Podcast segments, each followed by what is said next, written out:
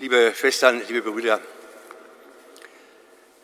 Sturm der Begeisterung, das konnten wir in den letzten Tagen oder auch in diesen Tagen immer noch spüren, wenn wir unseren Blick ins britische London hinüberblicken lassen.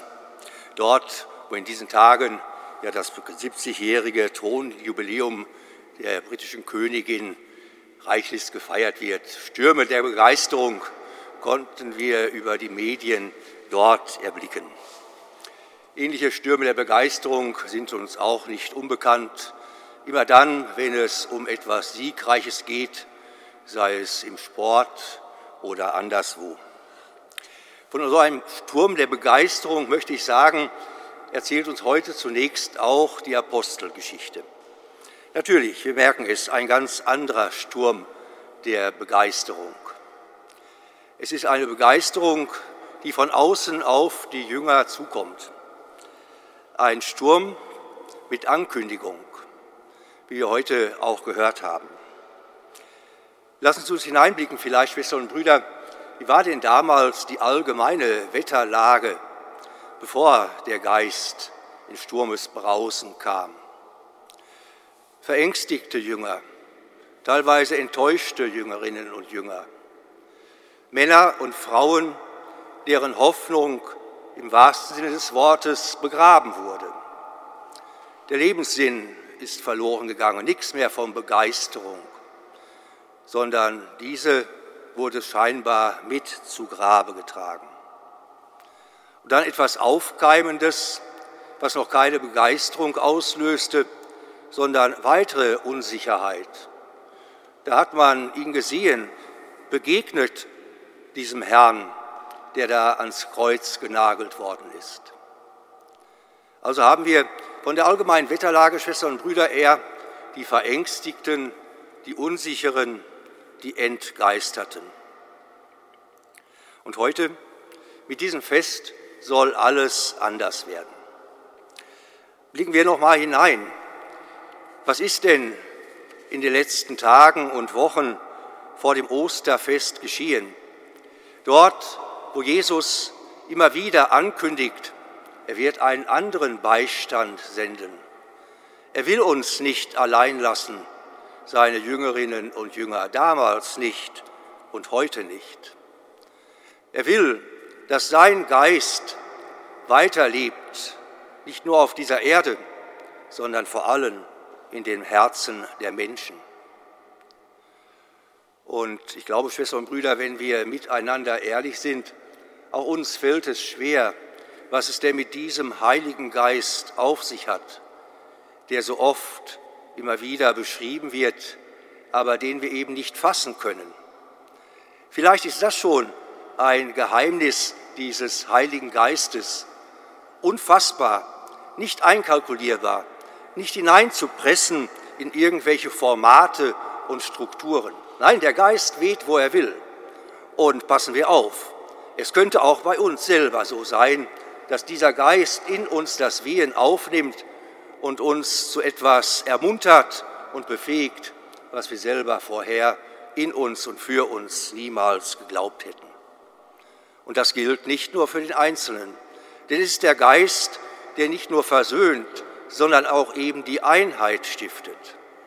Und von daher dürfen wir auch in dieser seiner Kirche davon ausgehen, dass dieses Geisteswehen uns sicherlich vor manche Überraschungen noch stellen wird.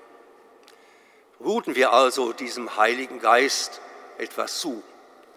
Denn es ist nicht, wie Kardinal Frings einmal in anderen Zusammenhang sagte, jeweils unser eigener Vogel, ich hoffe es wenigstens nicht, sondern es ist der Geist Gottes, der in uns weht. Aber woher? Warum?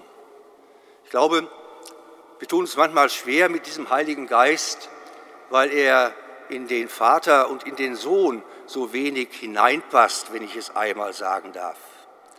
Denn dieser Paraklet, dieser andere Beistand, Schwestern und Brüder, ist ja nicht nur irgendein Medium, nicht nur irgendeine Energie, sondern es ist eben der andere Beistand, den Gott, unser Vater, uns selber gibt und nach Jesu Wort für immer bei uns bleiben wird. Diese Einheit von Vater und Sohn, Schwestern und Brüder, das müssen wir uns noch einmal auch zu Pfingsten bewusst machen. Diese Einheit von Vater und Sohn ist eine vollkommene Liebe und deshalb eben nicht nur ein Miteinander, sondern tiefstes, unbegreiflichstes Ineinander. Und in dieses Ineinander von Vater und Sohn sind wir durch den Heiligen Geist schon jetzt mit hineingenommen.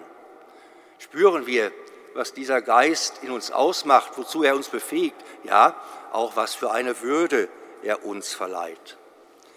Denn auch das mussten damals die Jüngerinnen und Jünger und auch, ich glaube, auch wir immer wieder uns neu bewusst machen und ganz neu verstehen. Dieser Jesus als Auferstandene ist alles andere als nur eine Wiederbelebung eines Leichnams. Nein, sie ist nicht Rückkehr einfach ins Irdische.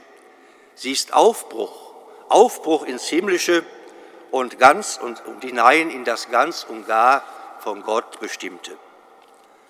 Es ist nicht mehr eine Frage von Raum und Zeit, in der wir leben, sondern die Auferstehung ist ein nur noch an Gott gebundenes Leben.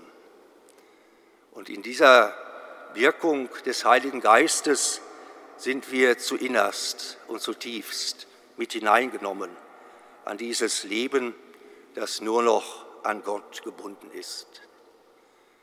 Die Jünger brauchten Zeit aus ihrer Angst, aus ihrer Enttäuschung, das zu erkennen und zu erfahren.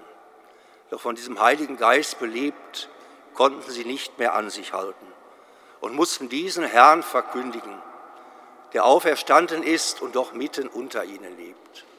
Mussten hinaus und konnten nicht an sich halten, mussten quasi den Sturm der Geistsendung aufnehmen und im Sturmesbraus hinausziehen in die Welt.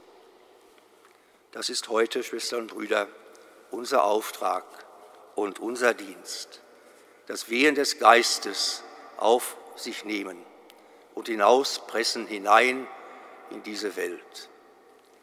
Und bitten wir heute darum, dass dieses Geisteswehen in uns, in seiner Kirche, in unseren Gemeinden nicht nur ein Säuseln ist, nicht nur ein Sturm im Wasserglas, sondern uns und die Menschen bewegt hinein in das innerste Leben mit und für Gott. Amen.